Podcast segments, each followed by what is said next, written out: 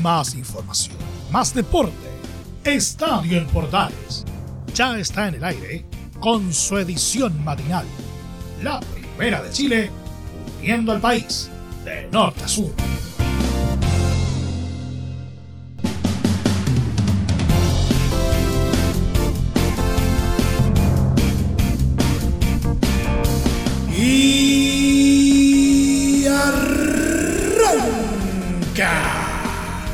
Señoras y señores, ¿cómo les va? Muy buenos días, bienvenidos una vez más, bienvenidos al show, día jueves ya. Y eh, hoy día vamos a estar concentrados en lo que nos dejó el duelo entre Coquimbo Unido y Curicó Unido, válido por la fecha 16 del torneo nacional de primera división.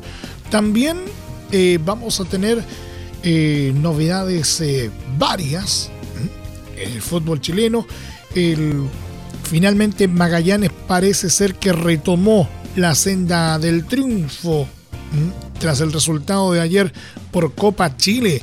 Vamos a estar eh, hablando de ello y precisamente quién va a ser su, su rival en la fase de semifinales. ¿eh?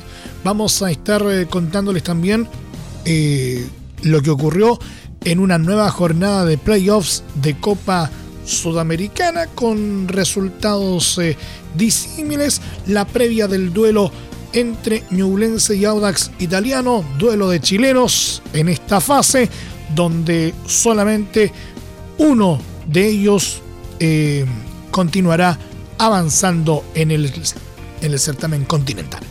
Además, vamos a estar revisando ligas internacionales y nuestro querido polideportivo que va a estar eh, concentrado en esta jornada en el vamos a los últimos 100 días previo a Santiago 2023. Todo esto en 30 minutos. Arrancamos esta nueva edición de Estadio en Portales AM.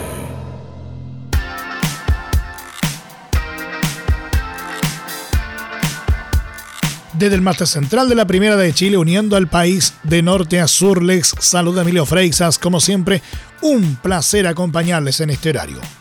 Coquimbo Unido se impuso por 1-0 a Curicó Unido en un ajustado duelo disputado este miércoles en el Estadio Francisco Sánchez Rumoroso en el marco de la decimosexta fecha del Campeonato Nacional 2023. Los Piratas consiguieron su cuarta victoria consecutiva, acumularon 28 puntos y quedaron a solo uno de los líderes Cobresal, Huachipato y Universidad de Chile. La incidencia más importante fue obra de Rodrigo Holgado, quien en los 59 minutos recibió una falta penal de Augusto Barrios, quien lo tomó de la camiseta, acción que no fue advertida en el momento por el árbitro Juan Sepúlveda, sino que tras un llamado y revisión en el bar. Dos minutos más tarde, el propio Holgado se paró frente a la pelota y definió con gran sangre fría en un tanto que no pudo ser remontado por la escuadra tortera. Va a venir el tiro penal. ¿Quién le va a pegar? El turro. Holgado.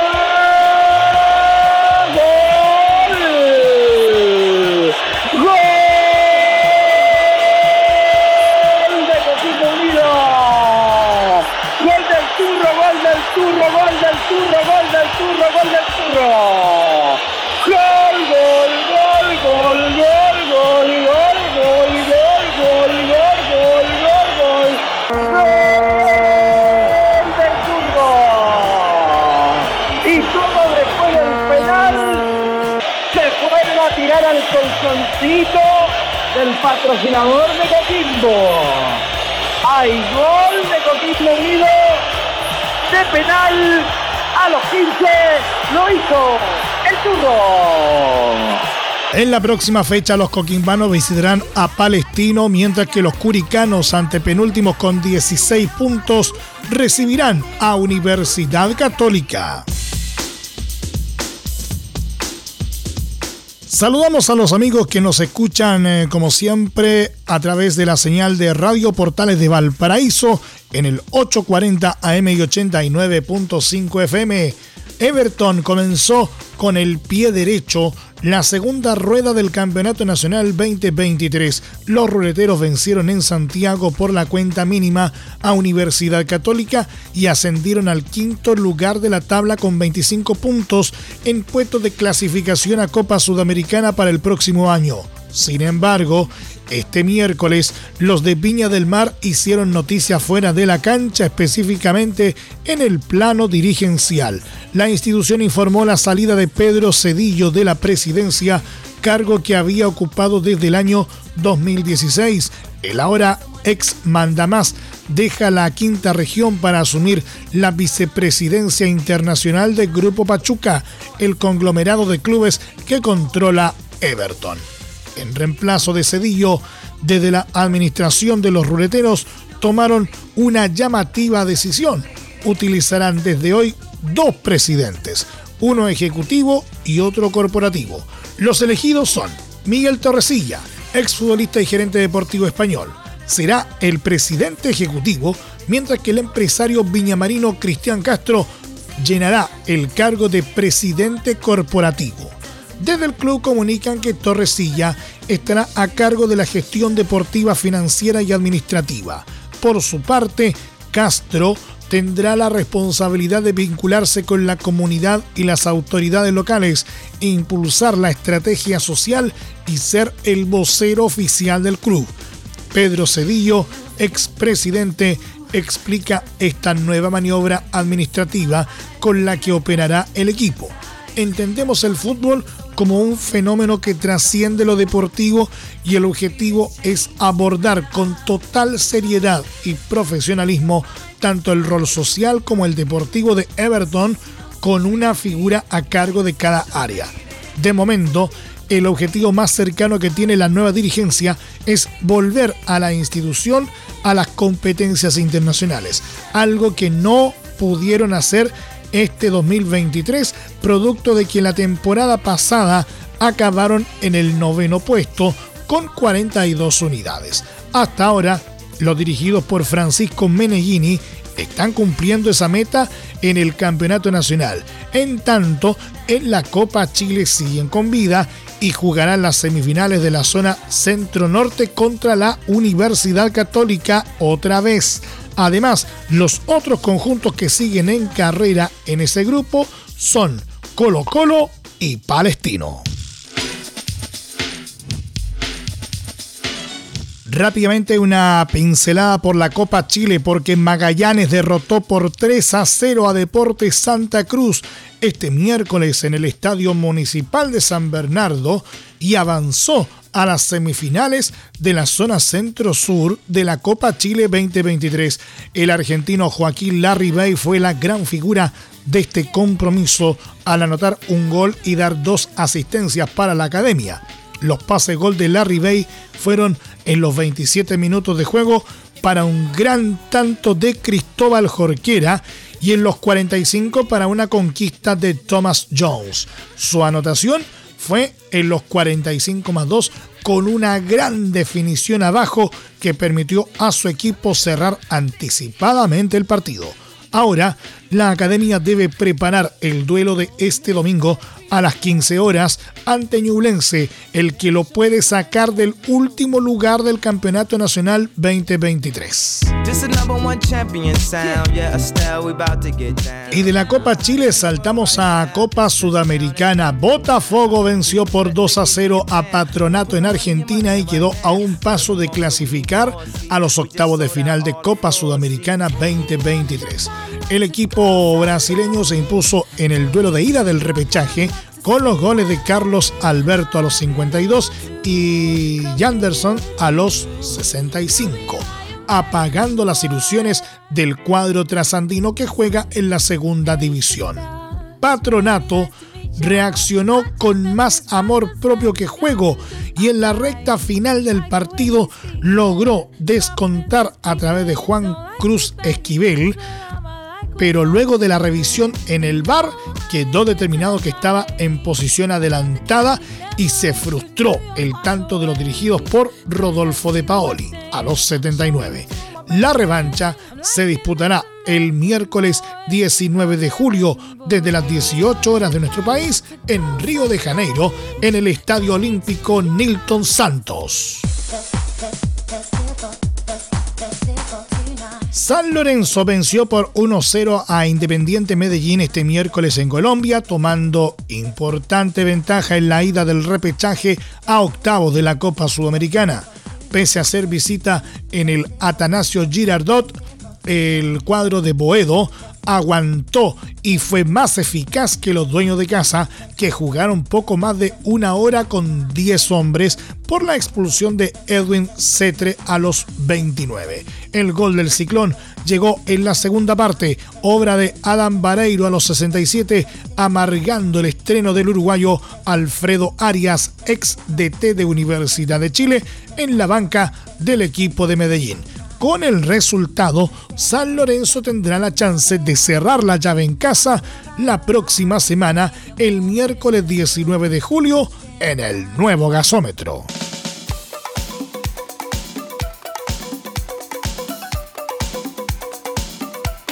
Ñublense y Audax Italiano se enfrentan este jueves en el partido de ida por el repechaje de la Copa Sudamericana 2023, el que se llevará a cabo en el estadio Esterro Arrebolledo de Concepción. Este compromiso se llevará a cabo a partir de las 18 horas y los Diablos Rojos llegaron a este compromiso tras terminar terceros de su grupo en la Copa Libertadores tras Flamengo y Racing la oncena de los chillanejos, Nicola Pérez, Bernardo Cerezo, Rafael Caroca, Nicolás Salazar, Giovanni Campuzano, Manuel Rivera, Lorenzo Reyes, Juan Leiva, Ismael Sosa, Patricio Rubio y Pablo Aranguis. Los audinos, por su parte, llegan con sensaciones diferentes al cuadro chillanejo tras haber tenido una gran campaña en la fase grupal de la Copa Sudamericana, en la que finalizó en segundo lugar por detrás de Newells. Los itálicos formarán con Tomás Ahumada, Nicolás Fernández, Carlos Labrín, Osvaldo Bozo, Esteban Matus, Matías Sepúlveda, Marcelo Díaz, Gabriel Hachen, Michael Fuentes, Gonzalo Sosa y Gonzalo Ríos. El partido será transmisión de Estadio en Portales desde las 17.30 horas con relatos de Anselmo Rojas.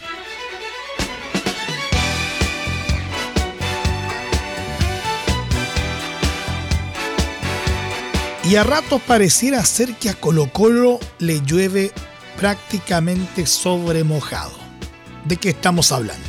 Colo Colo resulta que se expone a un nuevo castigo de la Conmebol y otra vez por culpa de la Garra Blanca. Los salvos fueron denunciados por el oficial de seguridad del encuentro que animaron ante América Mineiro por la Copa Sudamericana por una irregularidad que se produjo en el sector que ocupa el grupo más radical de los fanáticos del cacique la información fue derivada de forma automática a la unidad disciplinaria del organismo que resolvió abrir el respectivo expediente. En general, el comportamiento del público en el duelo entre los salvos y los brasileños fue muy bueno. No se produjeron incidentes de consideración y solo un par de llamados a descender de las cornisas a barristas que precisamente estaban en el sector Arica, alteró la sensación de tranquilidad con que se disputó el compromiso. Sobre el final, eso sí, se registró la detonación de bombas de estruendo y fuegos artificiales, lo que no apareció en el informe. Tampoco se consignó el despliegue de dos lienzos gigantes en el sector cordillera, ni la rotura de un acrílico en el sector nororiente del recinto. Sin embargo, la Conmebol no dejó pasar un detalle relacionado con los elementos de animación que utilizó la barra alba. En su informe, el oficial de seguridad del partido reportó lo siguiente. Introduce la comunicación antes de entrar derechamente en los motivos. Durante los actos de protocolo en el sector norte, Tribuna Arica, la barra llamada Garra Blanca ondearon banderas con asta, al respecto, informo que el club local hizo una solicitud para ingresar banderas de uno por uno dicha solicitud no hacía alusión a que éstas llevaran astas, por lo que se autorizó y asimismo se reforzó y enfatizó que las banderas no podían llevar astas de ningún tipo, consigna textualmente el documento. Ahora será la instancia sancionadora del fútbol sudamericano la que determine las sanciones que aplicará. La generalidad es que se trata de multas cuyos montos se deducen de los ingresos fijos que los clubes reciben por participar en las respectivas competencias que organiza la Confederación Sudamericana. El delegado del encuentro fue el uruguayo Aldo Joya. Solo por citar la actual temporada. Colo Colo ya había sido objeto de informes en los duelos de la Copa Libertadores frente a Monagas y Boca Juniors. De hecho, los graves incidentes que se produjeron en la tribuna cordillera durante el encuentro ante los venezolanos derivaron en que el choque ante los trasandinos se disputara con una capacidad reducida. Al partido ante los Ceneices, uno de los más esperados de la temporada, solo pudieron ingresar 24.000 espectadores con el consiguiente perjuicio económico para el cacique. El cacique fue denunciado también por el comportamiento de sus hinchas en la bombonera, donde exhibieron billetes a los parciales locales a modo de provocación por la compleja situación económica que atraviesa el país trasandino. Entre Marco Grande y Marco Chico, media vuelta y vuelta completa Escuchas Estadio en Portales en la Primera de Chile, uniendo al país de norte a sur.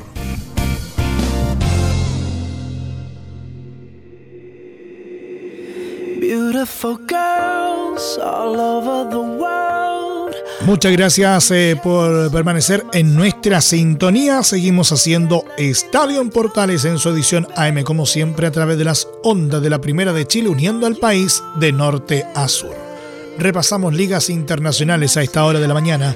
El volante chileno Arturo Vidal arribó durante la tarde de este miércoles a la ciudad de Curitiba para firmar como nuevo refuerzo de Atlético Paranaense en Brasil.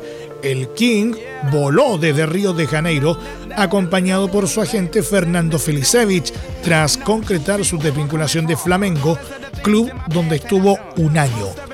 De acuerdo a los medios partidarios del club de Curitiba, Vidal debe cumplir con los exámenes médicos de rigor antes de sellar su vínculo con su nuevo equipo. Vidal, en Paranaense, peleará en los mismos tres frentes que Flamengo, en la Copa Libertadores, Brasileirao y Copa Brasil.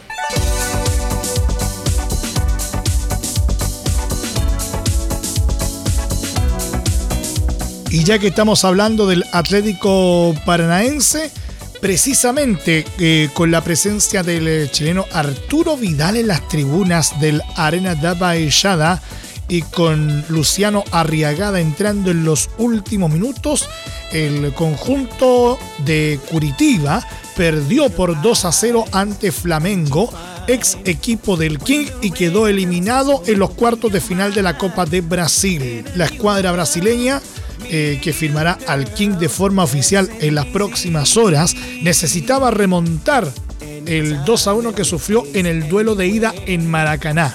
Pero no pudo contra el equipo de Jorge Sampaoli, quien dejó en la banca al también chileno Eric Pulgar. La apertura de la cuenta llegó justo antes del descanso con un desafortunado gol de Eric para los dueños de casa a los 45 minutos. En los minutos finales, Paranaense dio entrada a Arriagada, ex delantero de Colo Colo, en busca desesperada del empate a los 89, pero todo se complicó para Paranaense en el epílogo. En el tiempo agregado, Tiago Heleno en Paranaense y Gerson en Flamengo fueron expulsados tras un careo con empujones y en medio de la desconcentración el Mengao fue más y Gabriel Gabigol Barbosa sentenció la eliminación del Furazao a los 90 más 3. En semifinales, Flamengo enfrentará a Gremio que venció en su llave a Bahía.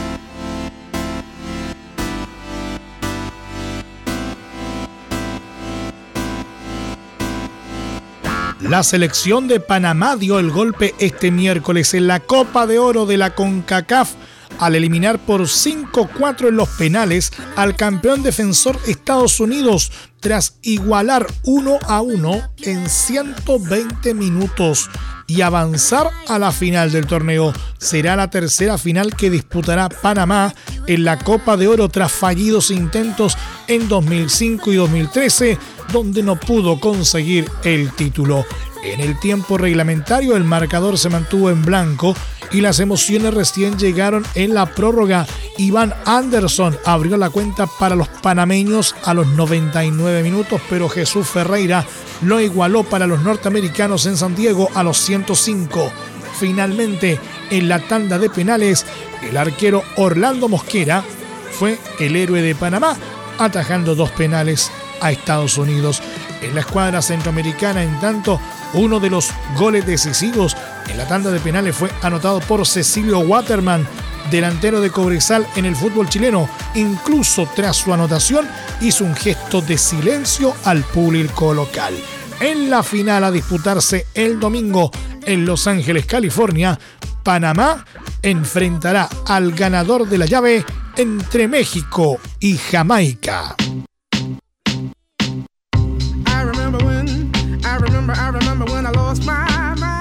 El chileno Ángelo Enríquez fue anunciado este miércoles como nuevo refuerzo del eh, FC Báltica, club que recientemente logró el ascenso a la primera división del fútbol ruso. De acuerdo a lo publicado por el elenco de Kaliningrado, la incorporación del atacante nacional se cerró en un contrato por dos años luego de que quedara libre tras su paso por el Mietz Legnica polaco. Otro refuerzo a la liga rusa es el chileno de 29 años formado en Chile, campeón en Croacia y ganador de Copa en Inglaterra, destacan en la publicación. De esta manera, Enríquez jugará en su sexto club en Europa tras haber defendido las camisetas de Wigan Athletic, Real Zaragoza, Manchester United, Dinamo Zagreb y el eh, Legnica además de vestir los colores de la U en nuestro país, Atlas en México y Fortaleza en Brasil.